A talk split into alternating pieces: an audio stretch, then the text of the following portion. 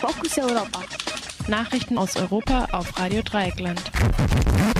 Willkommen zu den Fokus Europa Nachrichten am 25. Juni 2019 von Kollegin Pia. Polnische Justizreform in Teilen rechtswidrig. Russland erhält Stimmrecht im Europarat zurück. Basler Museum stellt streikende Frauen wieder ein. Bundesregierung will IS-Kämpfer ausbürgern. Und nun die Themen im Einzelnen. Teile der polnischen Justizreform sind rechtswidrig. Dies urteilte der Europäische Gerichtshof EuGH in Luxemburg am gestrigen Montag. Konkret kippte der EuGH die nachträgliche Senkung des Pensionsalters für RichterInnen in Polen. Geklagt hatte die EU-Kommission, die in der Regelung einen Angriff auf die Unabhängigkeit der Justiz sah. Die Regelung war vergangenes Jahr von der PiS-Regierung eingeführt worden. Allerdings wurde sie, wie auch das gesamte Reformpaket für die polnische Justiz, von scharfer Kritik begleitet. Auch die Entscheidung des EuGH kam nicht überraschend. Bereits vergangenes Jahr hatte dieser die Umsetzung der Reform per einstwilliger Verfügung gestoppt. Die damals bereits pensionierten Richterinnen kehrten daraufhin auf ihre Posten zurück. Kommende Woche beschäftigt sich der EuGH mit weiteren Teilen der Justizreform in Polen. Zudem hat die EU-Kommission ein sogenanntes Artikel 7 Verfahren eingeleitet, das Verstöße gegen die Rechtsstaatlichkeit sanktionieren kann. Theoretisch könnte Polen der Verlust der Stimmrechte drohen. Russland erhält nach fünf Jahren seine Stimmrechte im Europarat zurück. Dies beschloss die Parlamentarische Versammlung des Rats in der Nacht zu Dienstag mit deutlicher Mehrheit. Auch die anderen Sanktionen gegen das Land wurden mit der Resolution beendet. Russland waren die Stimmrechte und andere Mitwirkungsrechte aufgrund der Krim-Annexion entzogen worden. Das Land hatte das Gremium daraufhin boykottiert und auch keine Mitgliedsbeiträge mehr bezahlt. Konkret heißt es in der Resolution, einem Mitgliedstaat könne nicht einfach verboten werden, in den Gremien abzustimmen, zu sprechen und repräsentiert zu sein.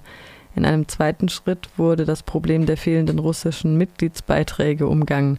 Laut Satzung drohen einem Land, das zwei Jahre keine Zahlungen leistet, der Verlust der Mitgliedschaft. Der Europarat änderte deshalb auch seine Geschäftsordnung, sodass dem Land kein automatischer Ausschluss mehr droht.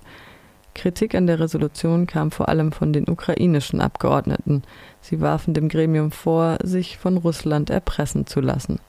Der Europarat ist die älteste europäische Institution und von der EU unabhängig. Er beobachtet und sanktioniert Menschenrechtsverletzungen in seinen 47 Mitgliedstaaten. Das Basler Kunstmuseum macht zwei Kündigungen rückgängig, die wegen der Teilnahme am Frauenstreik ausgesprochen wurden. Dies wurde am gestrigen Montag bekannt. Das Museum reagierte damit auf die Proteste von Aktivistinnen und ein Gespräch mit der Basler Regierungspräsidentin am Wochenende.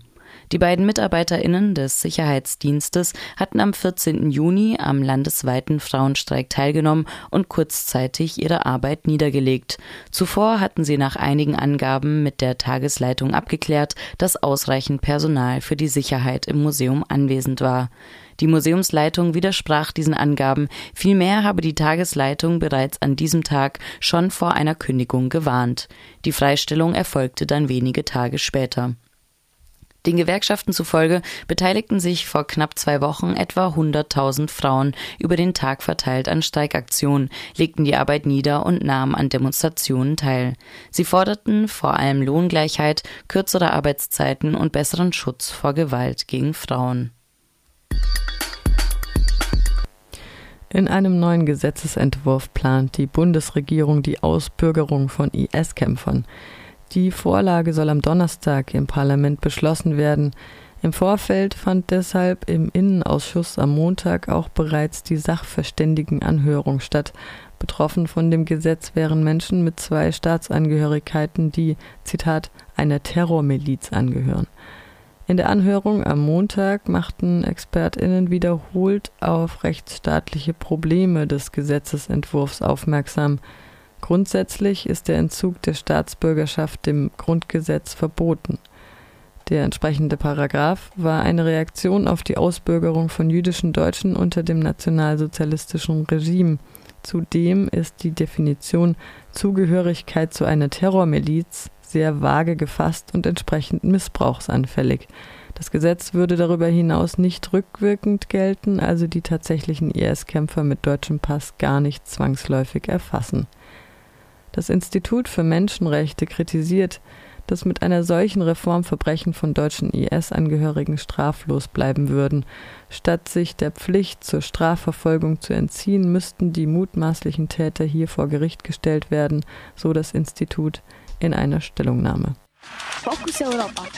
Nachrichten aus Europa auf Radio Dreieckland.